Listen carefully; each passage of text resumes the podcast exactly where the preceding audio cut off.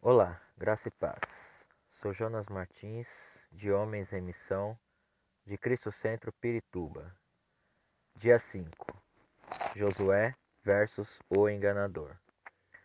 A linguagem do enganador é a mentira, e sua moeda de troca é falsa. Ele está sempre procurando alguém que troque as riquezas espirituais de Deus por seu lixo. Veja alguns exemplos práticos da Bíblia onde Satanás quer nos enganar, oferecendo trocar. O pão da vida por alimento mofado. Novos odres para falsificações velhas e rachadas. Vestes de justiça para trapos desgastados. Um assento à mesa do Pai por dinheiro. Nosso direito de primogenitura por uma tigela de comida liberdade em Cristo para escravidão ao pecado. Veja o que diz o Evangelho de João, capítulo 8, versículo 44. Vocês pertencem ao pai de vocês, o diabo, e querem realizar o desejo dele. Ele foi homicida desde o princípio e não se apegou à verdade, pois não há verdade nele. Quando mente, fala a sua própria língua, pois é mentiroso e pai da mentira. E quando trocamos as coisas de Deus, permitimos que o enganador se infiltre em nossas vidas e ocupe um lugar que não pertence a ele.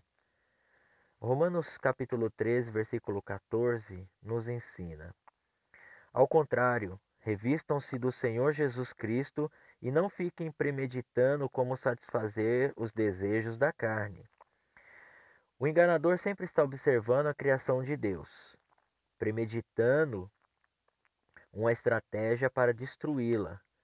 Portanto, o cuidado em nossas vidas é de não permitir abertura em nossa estratégia de defesa.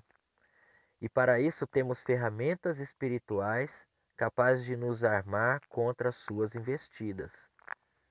Veja o que diz Gálatas capítulo 5, versículo 1. A liberdade em Cristo foi para a liberdade que Cristo nos libertou. Portanto, permaneçam firmes e não se deixem submeter novamente a um jugo de escravidão.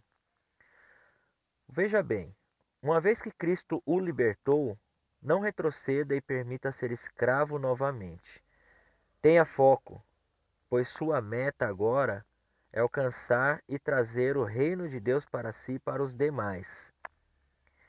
Se você entendeu, ore comigo assim: Senhor Deus, obrigado por tua misericórdia em minha vida, pois me libertou das trevas para a sua maravilhosa luz.